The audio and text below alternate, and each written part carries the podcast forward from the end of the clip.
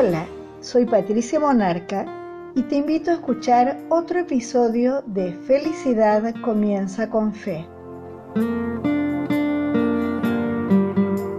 ¿Y tú qué estás mirando? En este episodio tomamos el pasaje de Mateo 14, versículos 24 al 29, donde Pedro, caminando sobre el mar, nos invita a preguntarnos dónde ponemos nuestra mirada. Leemos el, pasaje contextualizando primero un poco en qué momento estamos. Estamos después de la multiplicación de los panes en la cual Jesús da de comer milagrosamente a cinco mil hombres, dice eh, el texto bíblico, sin contar mujeres y niños. Después de eso, Jesús se retira a orar a solas, mientras los discípulos se, van a la otra ribera del lago de, Genezaret. Entonces, Jesús cuando, cuando se dirige a ellos, eh, ya es de noche, dice que era la cuarta vigilia, esto es entre las 3 y las 6 de la mañana, y estaba, estaba la barca ya en medio del mar. Y leemos en Mateo 14, 24. Ya la barca estaba en medio del mar, azotada por las olas, porque el viento era contrario. Mas a la cuarta vigilia de la noche Jesús vino a ellos andando sobre el mar. Y los discípulos, viéndole andar sobre el mar, se turbaron, diciendo, Un fantasma, y dieron voces de miedo. Pero enseguida Jesús les habló, diciendo, Tened ánimo, soy yo, no temáis. Entonces le respondió Pedro, y dijo, Señor, si eres tú, manda que yo vaya a ti sobre las aguas.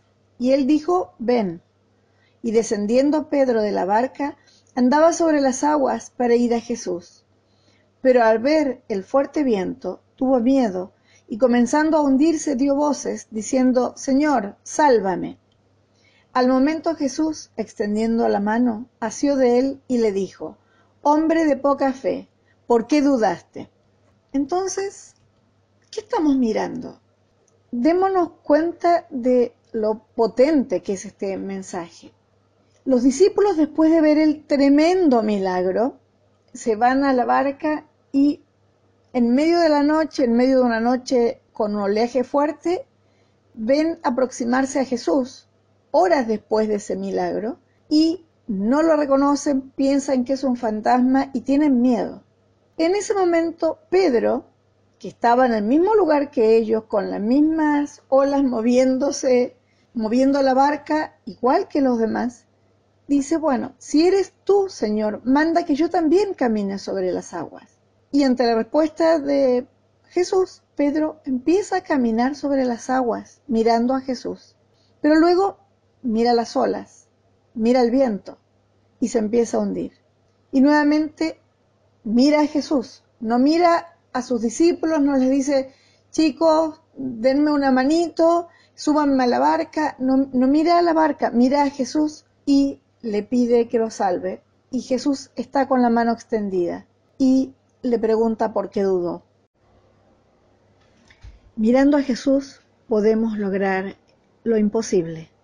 Podemos caminar sobre el terreno movedizo que son las enfermedades, las deudas, las preocupaciones, las depresiones, las separaciones, las enfermedades. Si miramos a nuestros compañeros o miramos las dificultades, es posible que comencemos a hundirnos.